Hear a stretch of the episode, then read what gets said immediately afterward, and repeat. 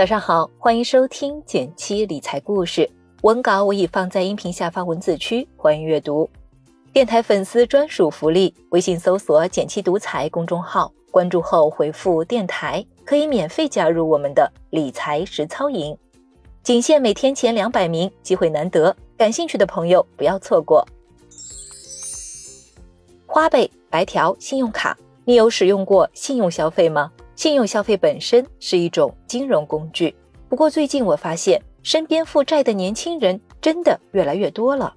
花钱和负债是有惯性的，一旦养成大手大脚的消费习惯，带来的后果就是加速负债。我们曾经讲过惯性，人一旦进入某个路径，不论这个路径是好是坏，都有可能对这种路径产生依赖，使最初的选择不断强化，让人很难走出去。所以，一旦刹不住车，入不敷出，利滚利，你就驶向财务悬崖了。为了帮助大家合理使用信用消费，我整理了五点建议，今天分享出来。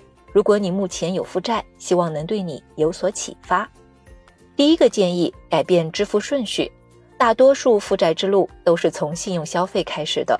如果你已经深陷负债，或者消费欲望过于旺盛，认为自己自制力不强，那不妨从源头下手。少用甚至不用信用消费。以支付宝为例，你可以在支付设置里调整默认支付顺序，把信用卡或花呗的位置挪到最后，把余额宝或储蓄卡放到前面。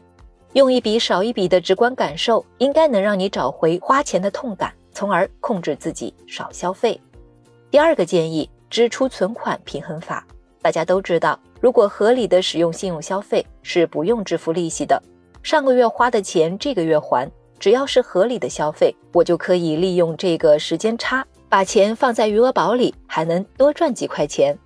为了确保消费不超额，我们可以使用花一笔存一笔的方法，也就是每使用一次信用消费，就往余额宝里存一笔等额的钱。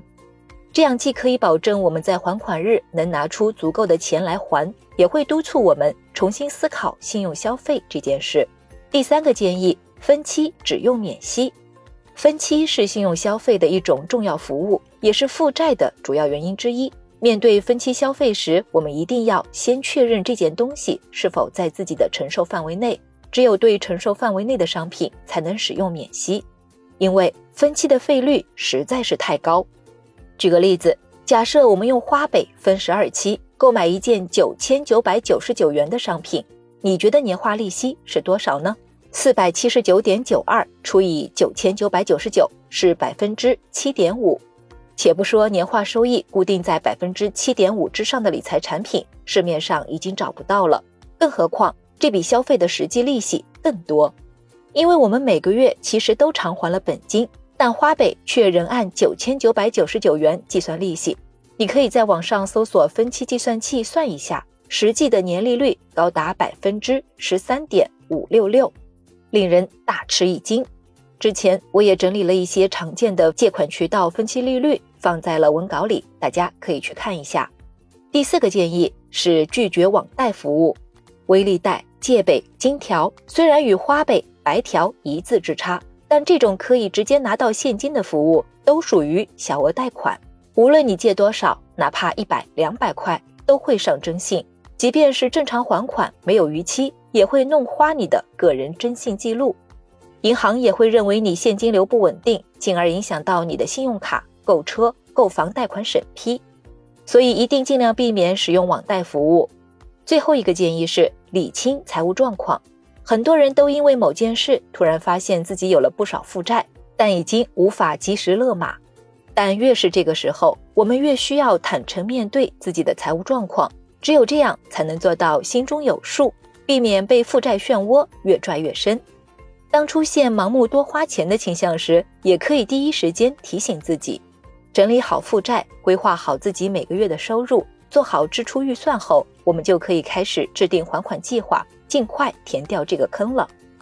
最后，我想说，其实信用消费本身并不是负债的根源，持有买资产不买负债的底层思路，聪明的使用信用消费，不仅不会负债。甚至可以让我们越花越有钱。如果你对这个内容感兴趣，欢迎来我们的一元实操营进行学习。除此之外，我们还会介绍收入分配、低风险投资等理财知识，帮助你更快的攒下钱，学会用钱生钱。十节理论课，十节实操课，我们没法带你一夜暴富，但每一节课后，你都会对长期财富增长有新的理解和体会。具体报名方式可以看文稿开头。好了，今天的内容就是这些，觉得有用的话，欢迎点赞分享。还有，别忘了点击订阅电台，每周一到周五，简七陪你听故事、学理财。我们明天见，拜拜。